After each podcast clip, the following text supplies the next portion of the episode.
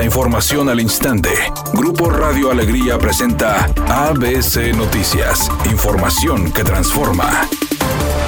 El director de agua y drenaje de Monterrey, Juan Ignacio Barragán, dio a conocer que según la proyección de las lluvias que se han tenido, en pocos días se podría retomar la extracción del recurso en la presa Cerro Prieto. El funcionario destacó que en los últimos días se han presentado precipitaciones significativas en las zonas de las presas, generando escurrimientos importantes. Además, aseguró que las precipitaciones están ayudando a prolongar la vida de la presa a la boca y regresar la posibilidad de volver a tomar agua del Cerro Prieto. Por otra parte, afirmó que el bombardeo de nubes realizado en los últimos días ha beneficiado a la entidad al generar lluvias en puntos marcados como estratégicos, indicando que la Secretaría de la Defensa Nacional aportó 14 pipas para abastecer a las zonas más afectadas por la falta de agua, además de facilitar un segundo avión de bombardeo de nubes en Nuevo León, señalando que en caso de ser necesario y que se den las condiciones climáticas, ambas aeronaves pudieran operar simultáneamente. El director de agua y drenaje de Monterrey avisó que la crisis de agua en las presas y de abastecimiento del vital líquido que vive Nuevo León ha reducido su impacto gracias al programa de estimulación de lluvias que tiene que ver con el bombardeo de nubes y especificó que pese a ser escasas, las lluvias generadas han ayudado a la presa de la Boca y Cerro Prieto. Además dijo que son volúmenes pequeños, pero van en el sentido correcto, por lo que se sienten confiados de que vamos saliendo de esta crisis y en las próximas semanas, sobre todo con la incorporación de nuevos caudales, se tendrá una situación mucho más tranquila para la ciudadanía, pero no la solución definitiva, ya que esta vendrá más adelante. Finalmente, el titular de la paraestatal indicó que se están haciendo todas las inversiones en infraestructura para que la crisis no vuelva a suceder, señalando que estos ejercicios abonan a prolongar la vida de la presa La Boca y la extracción de Cerro Prieto, la cual podría soltar agua en los próximos días.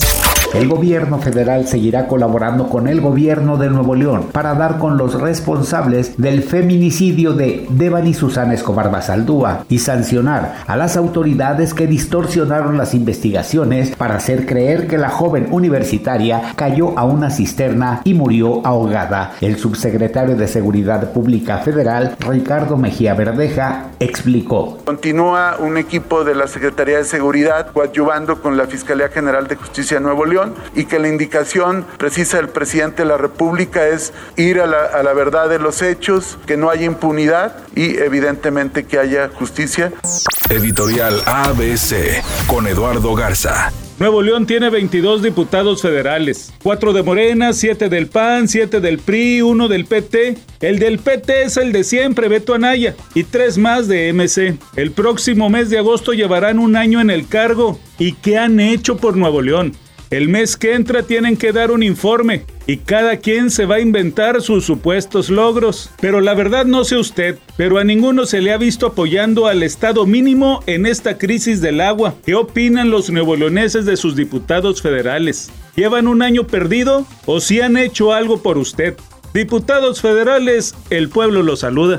ABC Deportes informa otro escándalo en la Federación Mexicana de Fútbol. Fueron dadas de baja Maribel Domínguez y todo su staff de entrenadores de la selección sub-20 femenil que está a punto de competir en el Mundial de la categoría. Vamos a ver cuál es la determinación y cuáles fueron las causas, pero aparentemente es otro escándalo el que se vive dentro de la Federación Mexicana de Fútbol porque el Mundial está a la vuelta de la esquina inicia el 10 de agosto. Escándalo otra vez en la federación.